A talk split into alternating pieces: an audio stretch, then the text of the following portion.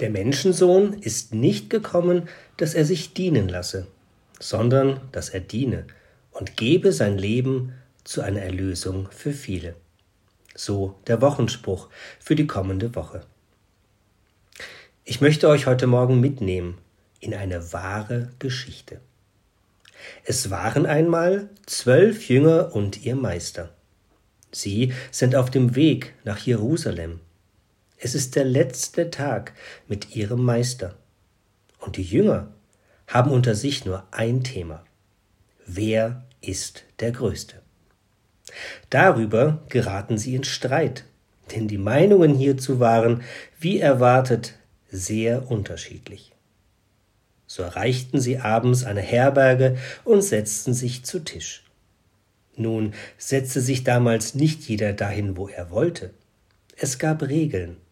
Eine Regel bestand darin, sich entsprechend seinem Rang an den Tisch zu setzen. Darum ist es ja so wichtig zu wissen, wer der Größte ist. Oben sitzt der Meister, und dann geht es je nach Rang bis zum Ende des Tisches. Für heute vielleicht ungewöhnlich und doch nicht so ungewöhnlich. Bei Hochzeiten gibt es zum Beispiel den Tisch des Brautpaares. Hier sitzen die, die dem Brautpaar am nächsten stehen. Keiner würde auf die Idee kommen, sich dort hinzusetzen, ohne dafür eingeladen worden zu sein. Aber manchmal kann der Gedanke aufkommen. Warum kann ich da nicht sitzen? Scheinen es doch die besten Plätze zu sein. Oben, neben Jesus, sitzt der Jünger Johannes. Und am Ende des Tisches, da sitzt Petrus. Eines haben alle zwölf gemeinsam. Sie alle haben ungewaschene Füße. Warum? Weil keiner bereit ist, dem anderen die Füße zu waschen. Anderen die Füße zu waschen, ist damals Ausdruck eines niederen Standes. Wer genug Geld besaß, hat für diesen Dienst einen Sklaven oder Knecht. Einem Gast selbst die Füße zu waschen, bedeutete damals öffentlich zu zeigen, dass man so arm war, dass man sich keinen Knecht leisten kann. Und unter den Jüngern ist klar, wer die Füße wäscht, kann nicht der Größte sein. Und so sitzen sie, alle am Tisch mit ungewaschenen Füßen und jeder denkt sich seinen Teil. Johannes oben am Tisch sagt sich, warum wäscht Petrus nicht die Füße? Dieser Hitzkopf, das würde ihm mal gut tun. Und Petrus unten am Tisch denkt, ich gehöre hier unten sowieso nicht hin. Also ich wasche hier keine Füße. Und bei den Zehen in der Mitte denkt jeder. Also irgendjemand muss hier irgendwas tun. Und ein jemand tut in dieser angespannten Atmosphäre etwas. Jesus, der Sohn Gottes, der Herr der Herren, der König des Universums, er steht auf, holt eine Schale mit Wasser und beginnt jedem von ihnen die Füße zu waschen. Die Jünger werden schamrot, ja, sie entsetzen sich.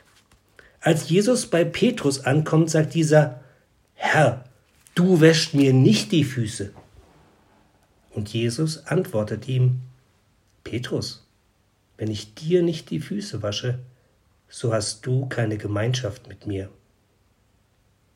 Und nachdem Jesus allen zwölf die Füße gewaschen hatte, sagte er, Versteht ihr, was ich eben getan habe? Ihr nennt mich Meister und Herr. Das ist auch richtig so, denn ich bin es. Wie ich euch die Füße gewaschen habe, so sollt auch ihr euch gegenseitig die Füße waschen. Ich habe euch damit ein Beispiel gegeben, dem ihr folgen sollt. Handelt ebenso. So eine wahre Geschichte. Ein Beispiel, dem ihr folgen sollt. Ich bin sicher, Jesus wollte kein Fußwaschritual initiieren, sondern eine Haltung, der wir folgen sollen. Fußwaschung war und ist ein Akt des Dienens, eine Willkommenstat, eine Reinigungshandlung, ein Tun, das den anderen ehrt und ihm wohltut. Wenn jemand sich Zeit nimmt, mir zuzuhören, dann ist es, wie wenn meine Füße gewaschen werden. Wenn jemand mir dient, werden meine Füße gewaschen. Wenn jemand meine Aufmerksamkeit so schätzt, dass er mir sein Herz ausschüttet oder eine Schuld ins Licht stellt, dann werden meine Füße gewaschen. Es gibt tausend Wege, einander die Füße zu waschen. Aber wie oft waschen wir unserem Nächsten lieber den Kopf als seine Füße?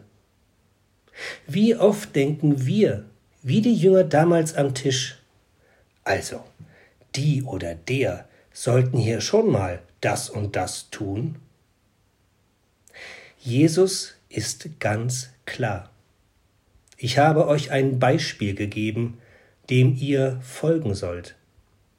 Er, der König der Könige, er, der Sohn Gottes, kommt und handelt als Diener.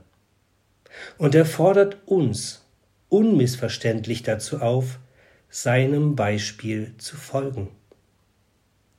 Wo wir es wagen, in diesem Sinne anderen die Füße zu waschen, ihnen Gutes zu tun, so zu handeln, dass es anderen dient, sie ehrt, sie willkommen heißt, sie reinigt, ihnen wohltut, da werden wir erkennen, dass Jesus uns nahe ist, weil wir mit ihm teilen, was sein tiefstes Anliegen ist. Wir Gemeinschaft haben mit ihm und mit unseren Mitmenschen. Der Menschensohn ist nicht gekommen, dass er sich dienen lasse, sondern dass er diene und gebe sein Leben zu einer Erlösung für viele.